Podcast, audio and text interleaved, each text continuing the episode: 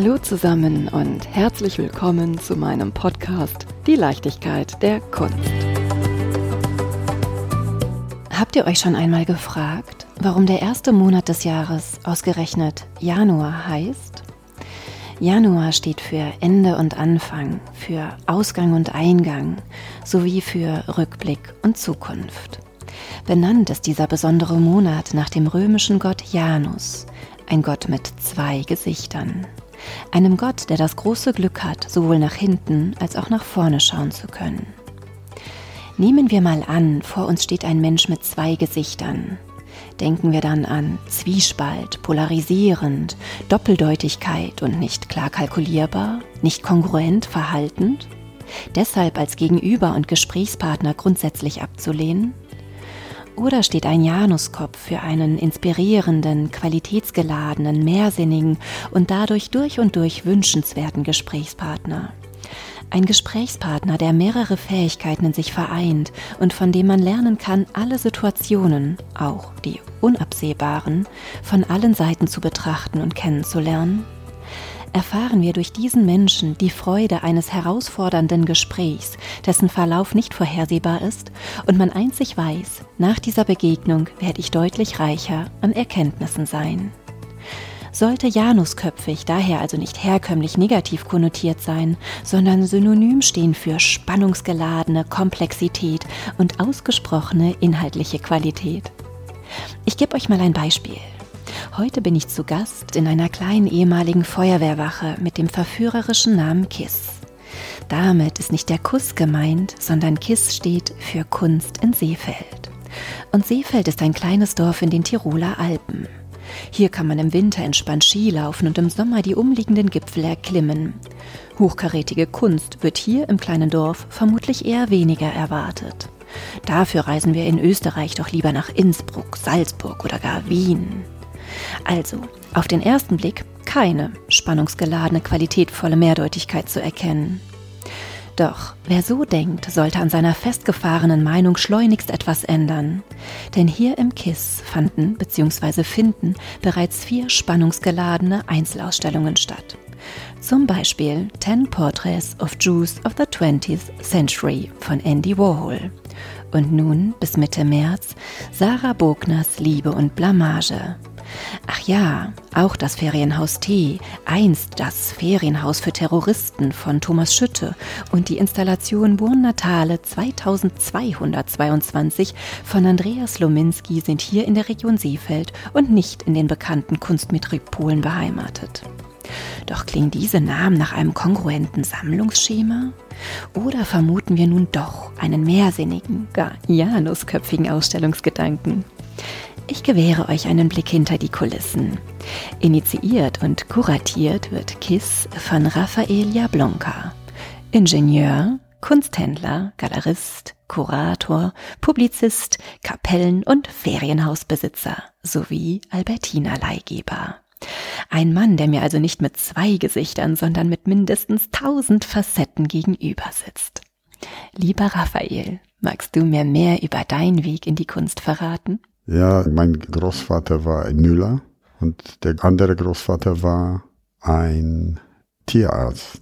Und mit dem bin ich durch die Ortschaft gegangen manchmal, wo er wohnte. Und er hat mich auch zu einem Rahmenmacher mitgenommen, der auch Verglaser war. Und er war auch Maler. Mhm. Herr Butschikewitsch ist.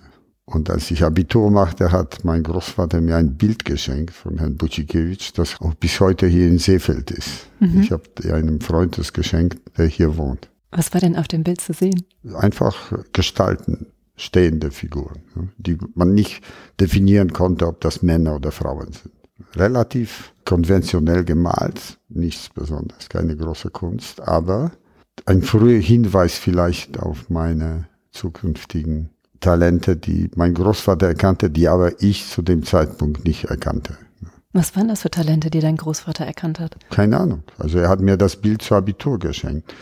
Normalerweise schenken Großväter zu Abitur, ich kenne wenige wahrscheinlich, oder du kennst wenige wahrscheinlich, die den Enkeln oder Enkelinnen Bilder schenken.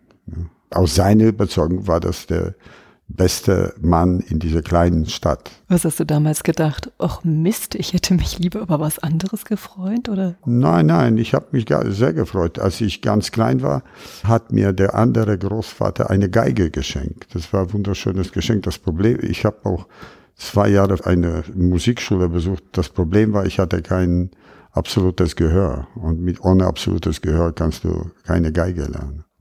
Also ich hatte schon offensichtlich eine Ausstrahlung, wo die Großeltern dachten, der eine dachte, wir schenken ihm eine Geige, der andere dachte, ich schenke ihm Kunst.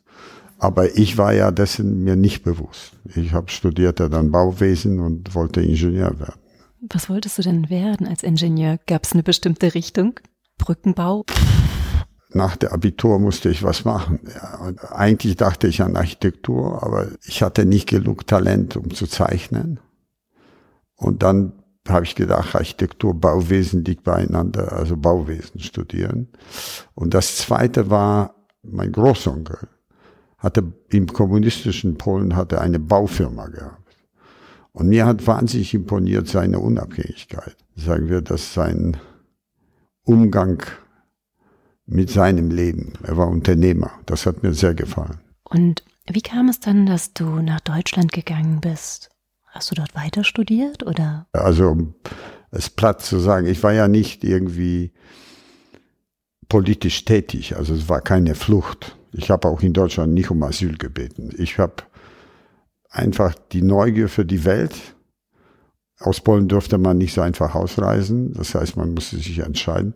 Und die Neugier für die Welt und der Unwille, sich irgendwelchen Ideologen zu unterwerfen. Also ich war ja nicht politisch, aber mir hat das ein diktiertes Leben von einem Staatswesen, ein aufoktroyiertes Leben von einem, eine Macht lag mir nicht.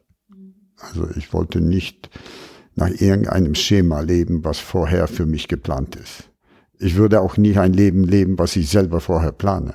Und wie kam dann der Gedanke auf Deutschland? Ich meine, ganz einfach ging es ja in Deutschland zu der Zeit. Mein Vater so. hatte einen, einen, einen Bekannten. Mein Vater war Leiter einer Fabrik, die die feuerfeste Materialien hergestellt hat und die importierten Maschinen, die in Trier hergestellt waren.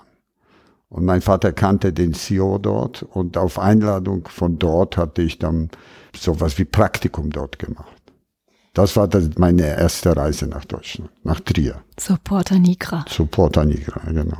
Und du bist ja wahrscheinlich nicht nach Trier gegangen, um großer Kunsthändler zu werden, sondern erstmal um Brücken zu bauen, als Ingenieur tätig zu sein. Wie kamst du denn dann mit der Kunst in Berührung? Abgesehen von dem Bild deines Für das wenige Geld, was ich da verdient habe, habe ich einen Zug genommen an einem Freitagabend und bin am Samstag früh in Paris gewesen. Damals fuhr mal die ganze Nacht. Es gab keine Intercity Express etc. Und in Paris verbrachte ich ganzen Samstag und Sonntag und habe mir Louvre angeschaut, den Invalidendom, also die Höhepunkte Notre Dame, Saint-Chapelle etc. Also das war für einen Ingenieur relativ viel und zwar auch aus dem Blickwinkel eines Polen, der in Deutschland die Chance hat, paar Dollars oder Euros zu verdienen, nein, damals nicht Euros, sondern D-Mark zu verdienen. Wenn ich dieses Geld in Paris nicht ausgegeben hätte, hätte ich in Polen unglaublich viel Geld gehabt, weil der schwarze Umrechnungskurs, den gab es ja, war enorm. Also du musst dir vorstellen, ein paar Jeans kostete in einem Intershop, glaube ich, sieben Dollar. Und mein Vater als CEO einer Firma verdiente 15 Dollar. Also wenn er sein Geld, sein Gehalt nehmen würde, um mir Dollar zu kaufen, für sein Gehalt konnte er gut leben, aber das Geld umgerechnet in Dollar war gar nichts. Das heißt, ich habe das Geld genommen und ausgegeben, um Kunst zu sehen ne?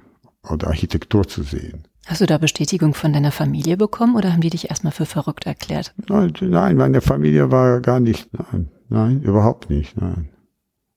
Eher Bestätigung gerade nicht, aber sie waren sie waren eigentlich ganz stolz, ne, dass ich sowas machte, was anderes machte. Und dann warst du im Louvre eigentlich mit dem Blick eines Ingenieurs, eines Architekten und hast dann gespürt, eigentlich interessiere ich mich mehr für die Kunst oder die spricht mich Gar mehr nicht. an als die Nein, Pyramide? Ich war wie jeder Tourist, äh, aber ich wollte es sehen. Ich hatte Kollegen, die, äh, eher Kollegen, die mir sagten, bist du verrückt, das Geld auszugeben und nach Paris zu fahren? Wie wäre es, wenn du nach Polen kommst und mit dem kleinen Geld irgendwie kleines Auto kaufst oder was auch immer. Ne? Also das ist auch ein Zeichen dafür, dass mich mehr interessierte, als nur Brücken zu zeichnen. Ne? Mich interessiert so sehr, wie deine Anfänge waren, wie du zur Kunst gekommen bist. Aber das ist eine lange Geschichte. Auf jeden Fall, ich wohnte dann ab Mitte 70er Jahre in Deutschland und ich habe mir aber schon immer für Jazz interessiert. Und in München lernte ich einige Musiker kennen und verbrachte sehr viel Zeit in Jazzclubs und Theater etc. Und es war sehr schwierig, die sozusagen die Nächte in Clubs zu verbringen und dann ab sieben, acht Uhr Ingenieur zu sein. ja, das kann ich nachvollziehen. Und aus diesem Grunde habe ich meinen Job hingeschmissen. Ich war ja bei Dickerhoff und Wittmann ein junger Ingenieur und habe dann gekündigt und habe angefangen, etwas zu machen, was vorher nicht vorgesehen war. Jetzt lass es dir nicht so aus der Nase ziehen. Nein, nein, aber so war das. Na, ich habe es gesehen, dass man vielleicht Musik produzieren könnte, aber da hatte ich eben, wie gesagt, vor, ich hatte kein absolutes Gehör. Das wäre auch viel schwieriger, weil Musik bedarf viel Insider-Informationen. Ich habe versucht, bei Studios irgendwelchen Musikerproduktionen, also Platten, äh, nicht Platten, Bänder vorzustellen, ob man hier eine Platte macht. Das war Chaos. Aber ich hatte durch eine Freundin, die Kunsterzieherin war in einem internationalen Gymnasium in Starnberg. Sie hat mich auf eine Ausstellung mitgenommen. Und da war eine andere Frau, ihre Freundin, und die hat diese Ausstellung zusammengetragen. Das war bei einer Bankfiliale. Und ich fragte sie, kann man davon leben? Und sie sagte, ja, sie lebt davon. Und da habe ich gedacht, ich kann es auch. Das war sozusagen der Punkt, wo ich vom Ingenieur zum Kunsthändler wurde. Hast du dir gedacht, so jetzt bin ich Kunsthändler. Ich meine, das kann man sich ja überlegen, aber es wirklich zu werden und damit erfolgreich zu werden, ist dann die andere Seite. Ich habe die damals in Starnberg wohnte die Galeristin Danny Keller. Sie hatte eine Galerie in ihrer Villa und ich habe sie überredet, die polnische Kunst der Gegenwart zu zeigen. Und ich hatte aber keine Ahnung, was polnische Kunst der Gegenwart ist. Aber auf irgendeine Weise habe ich das illustrierte Buch von Bożena Kowalska, eine polnische Kunsthistorikerin, gekriegt. Polnische Avantgarde nach 1945 oder so, ich weiß nicht den Titel mehr. Und dieses Buch habe ich sozusagen in einer Woche gelesen, war Experte. Aber ich hatte wieder das Glück gehabt, dass per absoluten Zufall meine entfernte Verwandte arbeitete für den wichtigsten lebenden polnischen Künstler der Avantgarde, der damals weit über 80 war. Er war 1894 geboren und ich habe ihn 1977 kennengelernt. Durch meine Verwandte, die sozusagen seine Sekretärin war oder so. Das heißt, mein erster Künstler, den ich überhaupt leibhaftig erlebte, war gleich der wichtigste Künstler Polens, der mit Piet Mondrian befreundet war aus der Vorkriegszeit und war, seine Arbeiten waren in, Pom äh, späteren Saint Pompidou etc. Er war eine Größe.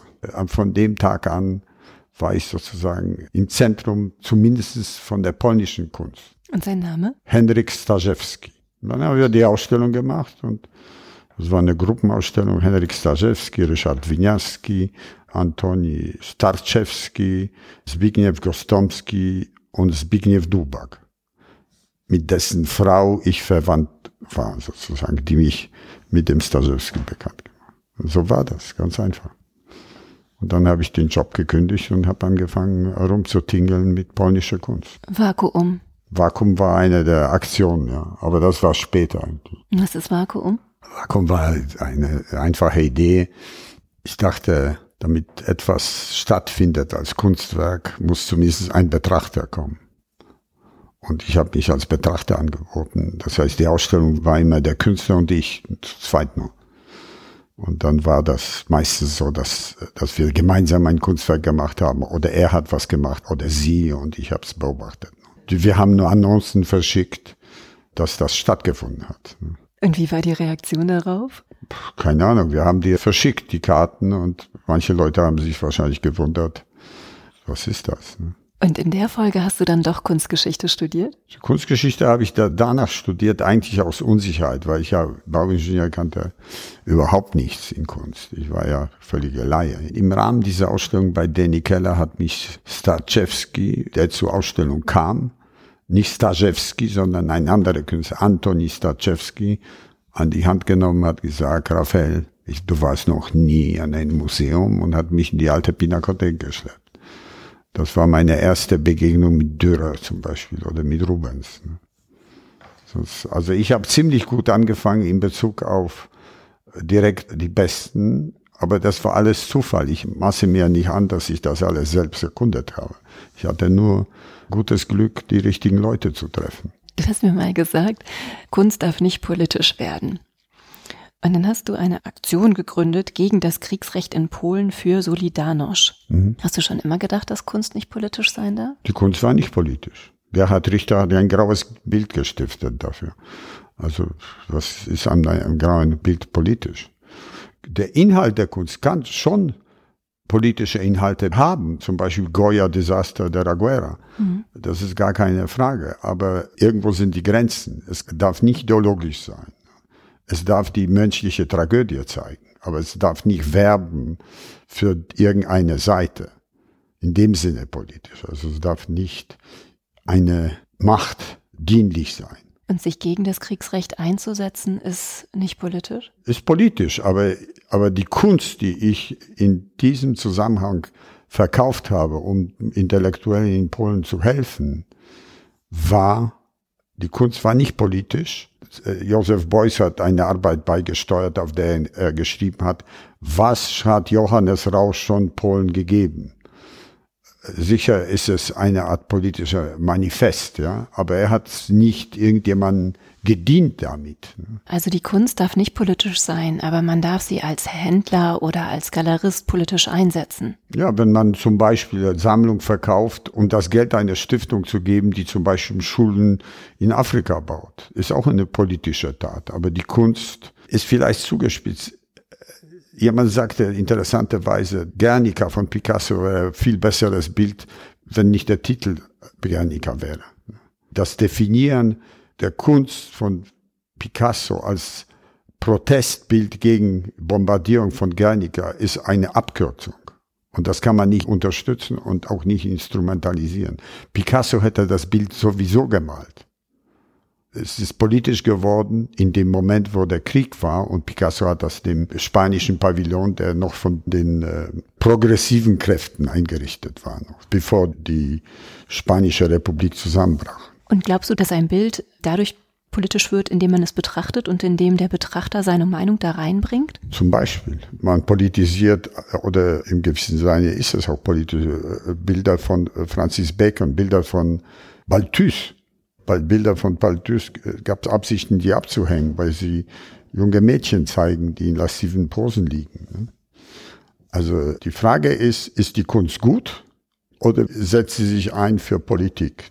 Und wenn sie sich für Politik einsetzt, ist die eher vielleicht propagandistisch. Ja, das hat man ja erlebt im Dritten Reich. Zum Beispiel. Da hat die Kunst gedient. Und wie bedeutend ist sie denn? Also ich glaube, die Kunst ist da. Wir bringen die Kultur mit und betrachten sie. Die Inhalte ohne uns sind sprachlos. Also Kunst, die nicht gesehen ist, ist tot. Es gibt keine Kunst ohne Betrachter. Eine Symphonie muss aufgeführt werden. Wenn sie in der Schublade ist, existiert sie praktisch nicht. Wird nicht an Tageslicht. Das Gleiche gilt für Bilder. Bilder müssen gesehen werden, weil nur durch das Sehen. Und die Inhalte bringen wir mit, die Betrachter. Und dann hast du in Köln die Jablonka Galerie gegründet. Warst du erst Galerist und Händler oder Sammler? Ich war immer Händler und Sammler, glaube ich. Ich bin ja nicht der Händler par excellence. Ich habe nicht mit 18 Kunsthandler aufgemacht. Ich habe es eher aus Enttäuschung oder aus Selbstzweifel. Ich habe ja angefangen mit Kaspar König, also ich war sein Assistent, diese Ausstellung Deutsche Kunst von hier aus gemacht in Düsseldorf. Und danach hatte ich kuratiert die Eröffnungsausstellung von Museum Ludwig in Köln, Europa, Amerika. Und diese Erfahrung im Museum hat mich total enttäuscht. Warum? Diese Bürokratie, die Frühstückspausen und äh, ständig nach Hause gehen. Und ich war nicht gewohnt, in so einem Rahmen zu arbeiten. Ich hatte diese Kunst nach Plan, das war nicht meine Absicht. Also außerdem, ich habe bezweifelt, ob ich, ich dachte, ich wollte Kunst ausstellen, aber ich hatte immer hohe Achtung von Wissenschaft mhm. und habe gezweifelt, ob ich die wissenschaftlichen Qualitäten mitbringe. Ein Museumsmacher oder Museumsdirektor ist ein Wissenschaftler für mich. Außer er ist auch Administrator. Aber dann ist die, die Funktion muss dann geteilt werden. Dann gibt es einen, der administriert und einer, der fürs Programm und für Inhalte sorgt. Und ein Museumsdirektor ist für mich ein Wissenschaftler. Und in dieser Richtung habe ich bei mir keine großen Qualitäten entdeckt.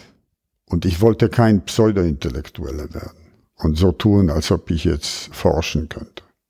Und dann habe ich jetzt noch in aktivem Museumsbetrieb habe ich festgestellt, dass das alles Beamten sind.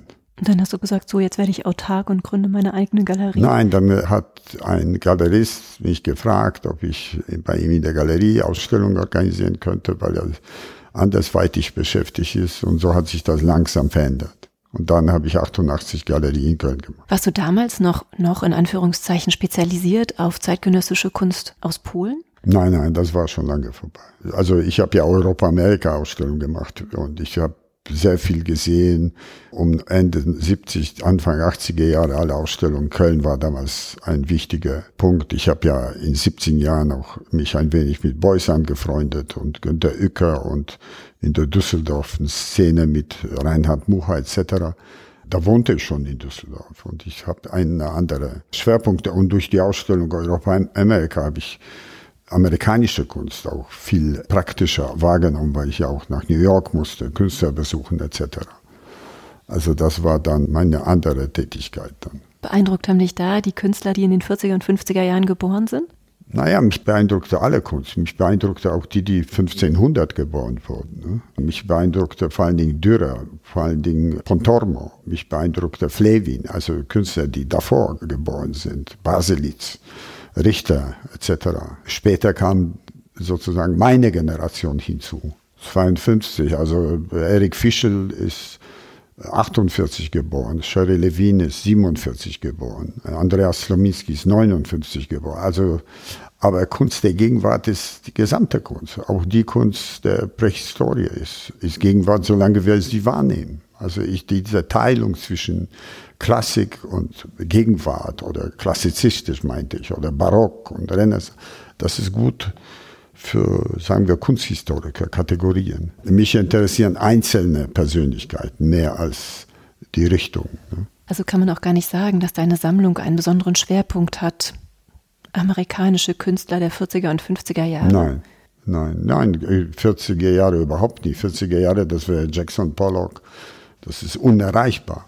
Das erste Bild, was eine Million Dollar auf Auktion erreichte, war Jackson Pollock, Blue Poles, und das ist schon 1971.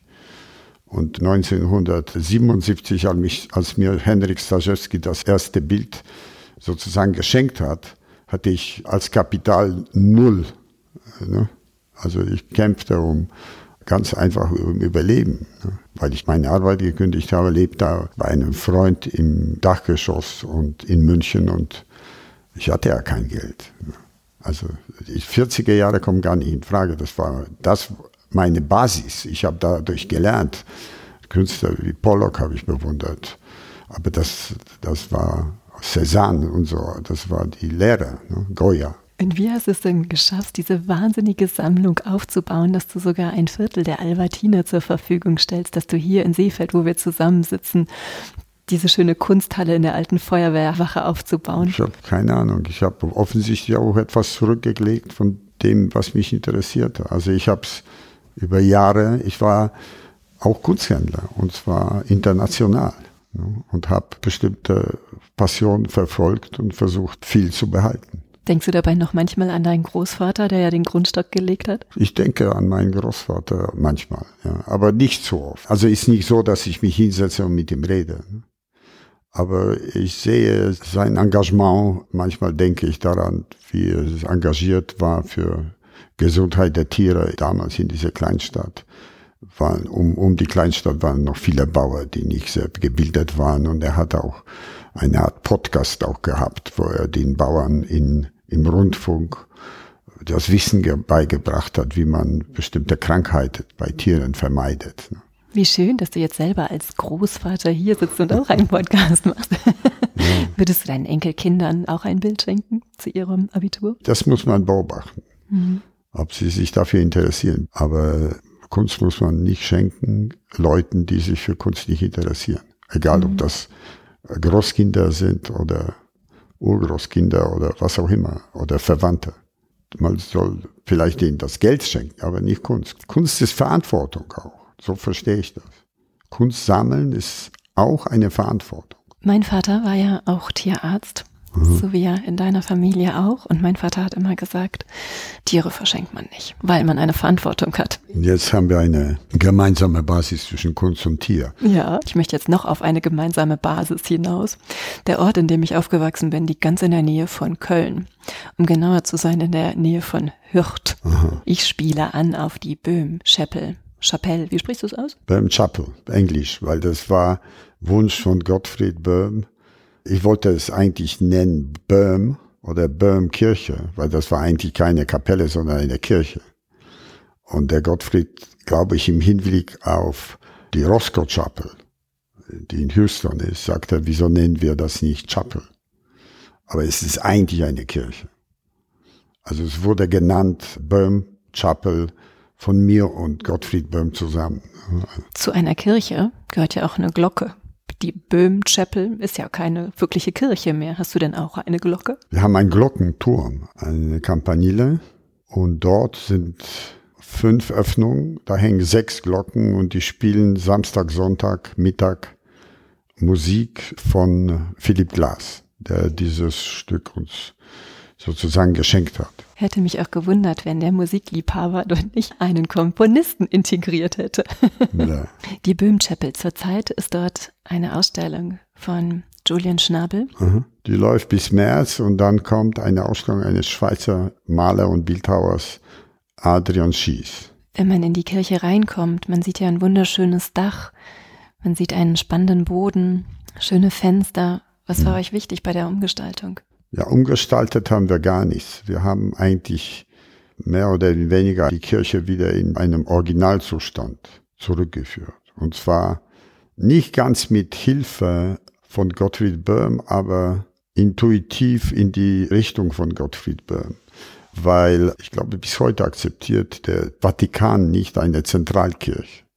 Das heißt, die Kirche besteht immer auf eine Hierarchie. Du gehst rein, ist Baptisterium, dann sind die Gläubigen und dann ist Altar am Ende. Der Dominikus Böhm, der Vater von Gottfried, bestand darauf oder kämpfte darum, er war ja bedeutender Kirchenbauer, kämpfte dafür, dass man, dass der Altar in der Mitte setzt. Und so war die Kirche gedacht, dass der Altar in der Mitte sein sollte. Die Kirche hat dagegen entschieden, dass der Altar in der Apsis ist, in einer der sechs Nischen. So wurde dort verlegt, da wurden Stufen angelegt und der Altar war ein wenig höher. Und es gab links eine Empore für die kleine Orgel und als wir reinkamen, war die Kirche leer. Die Kirche war ja entweiht. Ne? Und ich habe beschlossen, alle Emporen rauszureißen. Also diese betonierten Stufen, alles rauszureißen. Und dafür mir eine Deckung von einem Professor aus Münster geholt, der sehr gut bei Denkmalpflege war. Und wir haben sie eingezäunt und Presslufthammer und haben dann das Zeug einfach alles platt gedrückt und neuen Terrazzo-Boden gelegt an den Stellen, wo die Emporen waren. Das alte Terrazzo haben wir gelassen. Und als ich danach den Gottfried eingeladen habe, das zu sehen, war er paff. Weil er sagte, so war das gedacht, von Anfang an. Toll. Die Glocken waren bereits verkauft und dann haben wir beschlossen, die Glocken neu zu gießen etc. Aber die Kirche habe ich so eigentlich nicht verändert. Ich habe keinen Zwischendeck eingezogen oder irgendwas. Es ist ein Zustand, wie der Gottfried das dann ursprünglich geplant hat. Er muss doch bei der Eröffnung schon um die 100 gewesen sein, oder? Bei der Eröffnung war er 90. Aber seinen 100. Geburtstag haben wir in der Kirche gefeiert. Wie schön. Stellst du dort ausschließlich Werke deiner Sammlung aus? Nein, die Julian Schnabel Bilder gehören Julian. Hm. Und jetzt machen wir doch mal einen Sprung von Hürth nach Seefeld ins Kiss. Gerne. Du hast hier die lange ungenutzte Feuerwehrwache gesehen und hast du dir dann sofort gedacht, oh, ein schöner Ort, um Kunst auszustellen? Oder wie kam das es Das Gegenteil ist der Fall. Es war überhaupt nicht, äh, ich wollte da gar nichts machen. Ich habe sie natürlich gesehen, dass sie leer steht und so weiter, aber ich habe an sowas gar nicht gedacht. Ich habe ja selbst Schaulager hier, also ich musste das gar nicht machen. Und wie kam es dann dazu, wenn du selbst noch nicht mehr daran gedacht hast? Also der Bürgermeister Werner Frieser auf Vermittlung von einem Nachbar von mir hat mich eingeladen und im Gespräch kam das heraus, dass ich da ein paar Jahre was machen könnte. Und mir war das eigentlich nicht bewusst, was für Folgen das haben könnte. Aber wenn man A sagt, ist dann B auch gesagt gleichzeitig auf jeden Fall. Es wurde dann leicht umgebaut, renoviert und jetzt haben wir einen Salat. Ne? Vor anderthalb Jahren war die Eröffnung mit Philip Tuff, We Are Not Afraid. Mhm. Warum hast du dir gedacht, das sei jetzt gut mit Philipp Taff in Seefeld vor Bergpanorama zu starten? Also wenn ich einen Künstler habe, der sozusagen für mich eine unabdingbare Position darstellt, das ist Philipp Taff. Ich habe sein Werk erstmal in New York gesehen, vielleicht gleichzeitig auf der Messe in Basel und es verfolgt mich bis heute. Ich habe ja wahrscheinlich die weltweit größte Sammlung mittlerweile von Philipp Taff. Nicht, dass ich darauf stolz bin, aber ich erzähle, dass ich eben sein Werk seit vielen Jahren verfolge. Zunächst mal habe ich ihn gesammelt und später habe ich mit ihm auch ein wenig gehandelt. Aber sagen wir, jedes verkaufte Bild war für mich ein Verlust. Und jedes dieser Bilder hätte ich heute gerne wieder gehabt. Aber ich war ja nicht sein Primärhändler. Primär war ich sein Sammler.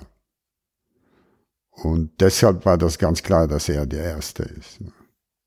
Aber ich erwarte von der Welt keine Wunder, dass das jetzt durch Seefelder Ausstellung Ich wollte es selber sehen. Das war der Grund. Und ich habe so ein bisschen in mich hineingehorcht und dachte, naja, we are not afraid könnte ja auch ein bisschen dafür sorgen, die Menschen, die hier in Tirol Urlaub machen, kommt, habt keine Angst, kommt zu uns, Feuerwehrwache, wir bieten Schutz. Kann man auch so sehen.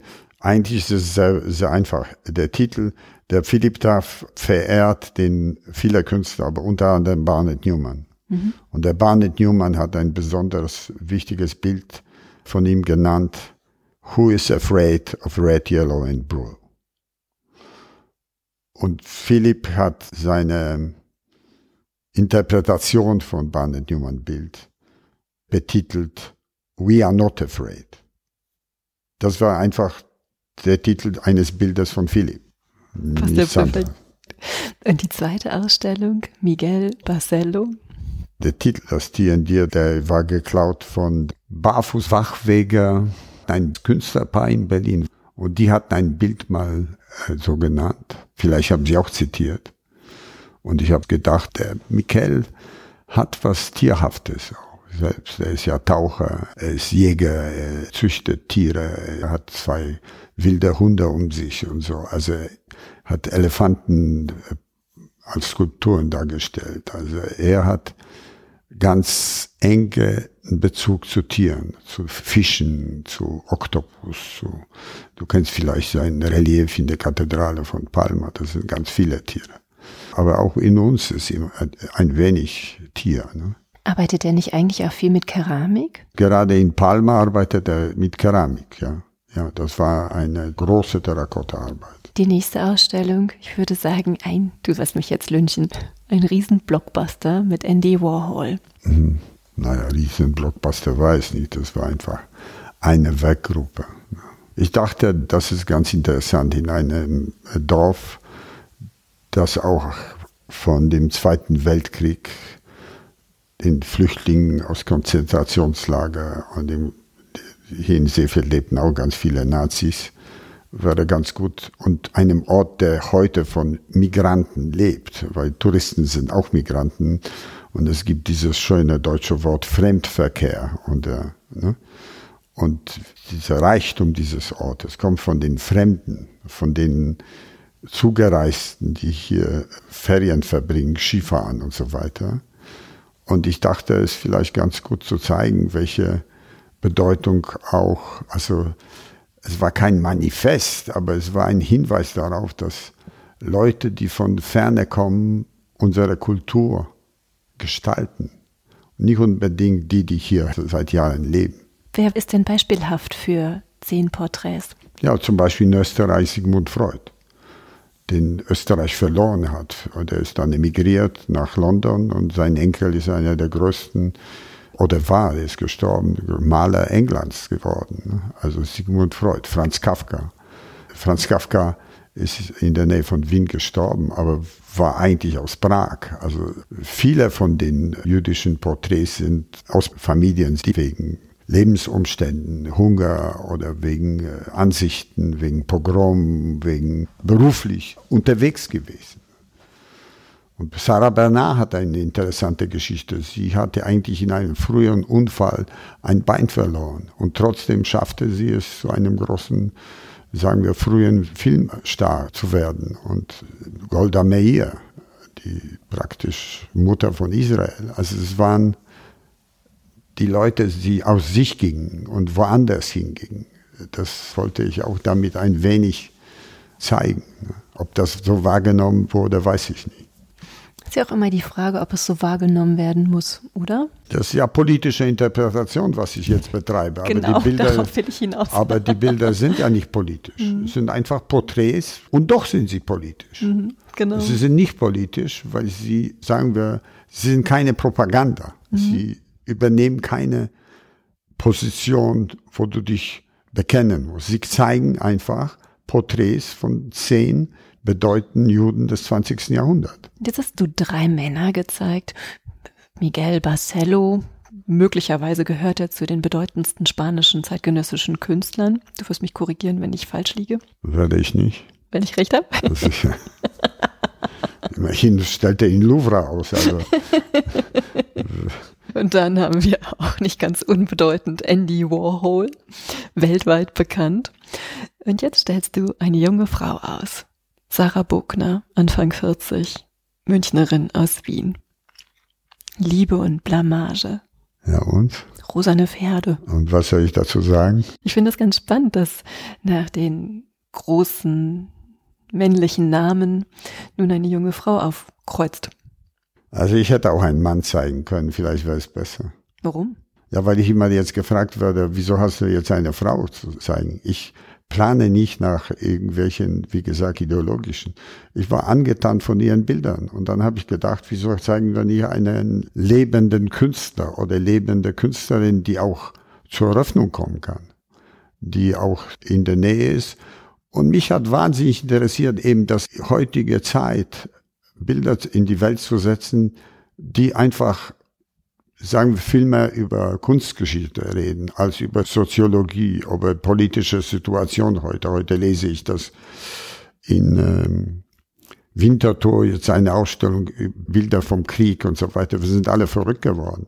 Es gibt auch Kunst, ein Tanz von Matisse, an den mich die Bilder gebracht haben irgendwie. Die weisen mich zu Matisse oder sogar auch sogar zum Potomac hin. Ich finde sie eine wunderbare Koloristin. War beeindruckt, dass sie keine offensichtliche Botschaft bringen. Sie sind einfach sorglos irgendwie. Und warum Blamage? Ja, weil man kann sich blamieren, wenn man so auftritt wie diese Pferde da drin. Hoffentlich, also so sehe ich das, wenn du auf die Bühne trittst. Ja, ich habe es irgendwie festgestellt bei diesen Bildern, dass alle Bilder eigentlich Bühnen sind. Auch die von Bob Reimann, wo nur weiße Striche sind. Weil die Bühne bringen wir mit. Wir bringen unsere Bildung, unsere Kultur oder je nachdem, was wir mitbringen, projizieren wir in die Bilder. Man kann ja nicht sagen, dass die Bilder jetzt Pferde zeigen. Das sind keine Pferde. Das sind Abstraktionen, die uns auf eine Idee, ah, das könnte, das ist Pferd. Aber sie sind flach.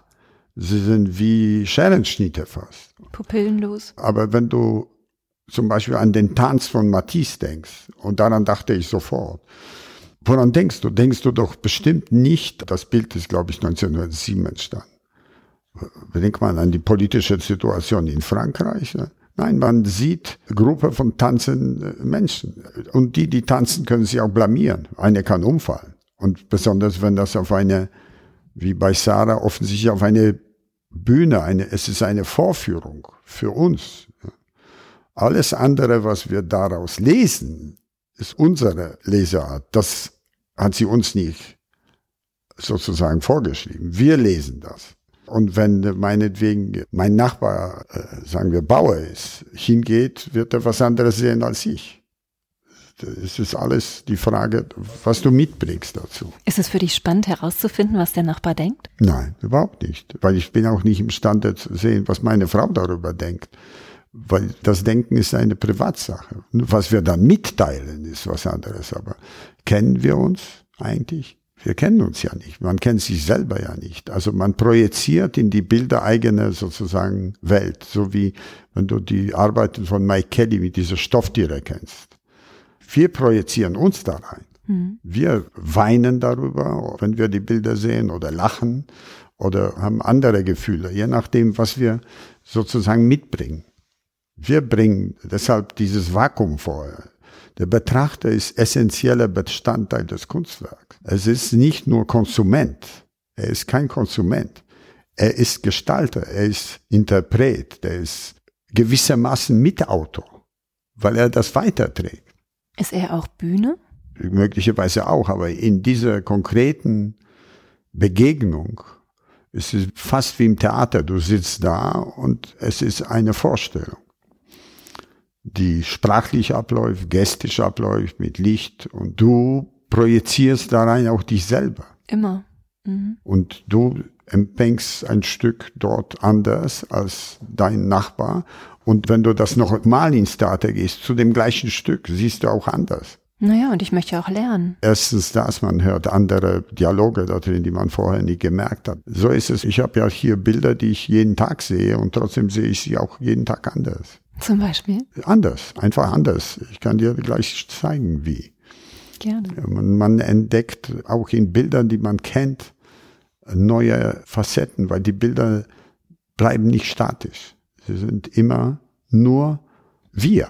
Die Bilder sind wir. Das KISS, ist es von dir alleine initiiert? Oder hast du einen Verein, eine Gruppe im Hintergrund? Na, initiiert ist von mir, aber dann kamen die Damen, die das führen und sagten, Raphael, wir brauchen Geld, um das äh, täglich zu betreiben. Und ich habe gesagt, ich kann mir das nicht vorstellen, dass ich das noch zahle. Ich zahle nämlich Installation, Werk, Transport, Versicherung etc. Die Damen müssen Geld kriegen und dann habe ich gesagt, lass uns einen Verein gründen. Und dann habe ich eine Gründungsgruppe von neun Menschen zusammengebracht, die bereit sind, 2000 Euro im Monat zu bezahlen, im Jahr zu bezahlen. Das sind 18.000 im Jahr. Und dann haben wir Antrag gestellt auf Gründung eines Vereins, also so wie in Deutschland Kunstverein. Und wir sind jetzt bei etwa 50 Mitglieder, die zwischen 50 Euro und einige zahlen 500 Euro Jahresbeitrag. Frau Gürtler ist eine der Mitglieder und sogar im Moment sogar der Vorstand des Vereins. Sie ist eine wunderbare Frau, die Nicht nur das, sie hat ja Sache Wien geleitet, sie hat über Jahre Sache Salzburg geleitet und auch, glaube ich, gegründet. Sie hat äh, spanische Hofreitschule geleitet, sie hat ja Wiener Ball geleitet und es ist eine sehr erfolgreiche, auch ich bewundere ihre Energie, Disziplin und Hingabe. Ne? Das ist unglaublich. Das KISS, ist das eigentlich ein Anagramm zu Ski, weil es ein Skiort ist? Ja, ja es, es ist ja. Du, du, siehst das überall. Wenn du den Kopf drehst, siehst du überall Ski. Ski ist, steht an den allen Nachbarhäusern. Wir sind nur das einzige wo es Kies heißt. Also es könnte eine Verwechslung sein, aber äh, es ist eher Zufallsprodukt, weil wir brauchten einen Namen und dann kam der Kunstin Seefeld und aus Kunstin Seefeld hat sich KIS entwickelt. Zu Verwechslungen kommt es ja wahrscheinlich auch mit dem Ferienhaus, das du 2010 hier bauen liest, nicht um selber drin zu wohnen, sondern als Gästehaus? Ich weiß selber nicht, was es ist. Es ist eine Skulptur, die da im Wald steht. Ja. Das Ferienhaus ehemals für Terroristen, heute Ferienhaus T mhm. von Thomas Schütte. Ich habe es eingangs schon erzählt. Das Ferienhaus für Terroristen haben wir dann in Haus T umgenannt, weil es einfach zu viele blöde Fragen kamen. Es war von Thomas gedacht als, als eine Art Hommage an das Desaster von New York. Und überhaupt seine Absicht war überhaupt nicht, irgendwelchen Terrorismus zu unterstützen oder nur Hinweis zu geben. Die Idee natürlich, wenn Terroristen Ferien nehmen, können sie keine Bomben werfen. Ne? Das ist klar. Aber es war nicht Erholungszentrum für Terroristen. Auf keinen Fall. Deshalb ist im Werkverzeichnis heißt es so. Aber das Haus heißt Haus T. Meine Frau heißt Theresa, also sagen wir, es ist Haus Theresa. Haus Theresa oder Haus Thomas. Oder Thomas oder, oder was auch immer. Es ist eine Skulptur im Wald, es ist ein Haus zum Erholen, eine Ortschaft, wo man sich hinsetzen kann und einfach äh, sich der Langeweile begeben. Ne? Öffentlich zugänglich? Nicht zugänglich, ja. aber auf Anfrage zugänglich, aber nicht so zugänglich, dass man da einfach hingeht und irgendwie, sich, es ist ein Privathaus. Ne? Darf ich es mal sehen? Klar kannst du es sehen. Offizielle Anfrage. Ja, kannst du es sehen. Was werden wir denn im KISS noch sehen? Also in äh, Osternzeit machen wir David LaChapelle Ausstellung über die, das Leben Jesus. Die Arbeit heißt Jesus ist mein Homeboy. Na, schön zu Ostern. Und sind sechsteilige Arbeit und die Fotos sehen so aus, als ob der Jesus nicht in Jerusalem und diversen Orten seines Lebens auftreten würde, sondern in New York. Also es spielt in der New Yorker Szene von Straßenkids und so weiter. Ein halbes Jahr lang werden wir die Ausstellung sehen können? Also ich weiß nicht, wie lange sie läuft, aber auf jeden Fall machen sie die Eröffnung zu Ostern. Ich freue mich drauf. Und ich freue mich, dass du dir hier Zeit genommen hast, dich mit mir Viel Zeit. Viel Zeit. Ich weiß es sehr zu schätzen. Hab von Herzen Dank. Bitte, bitte.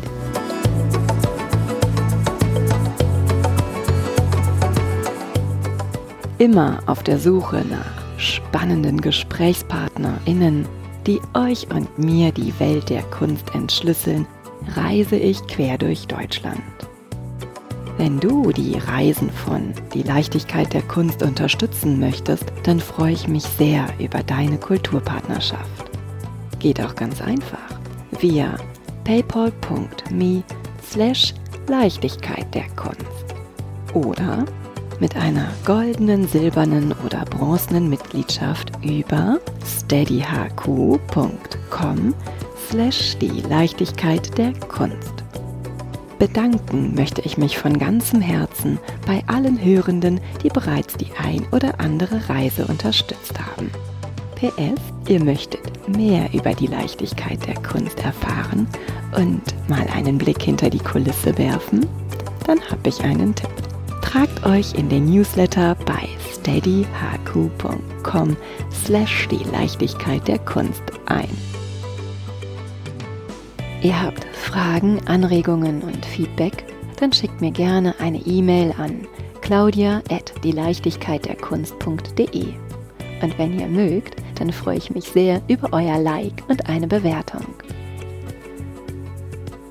Ihr möchtet weitere Informationen? Dann schaut auf meiner Website unter www.dieleichtigkeitderkunst.de. Und nun von Herzen Dank.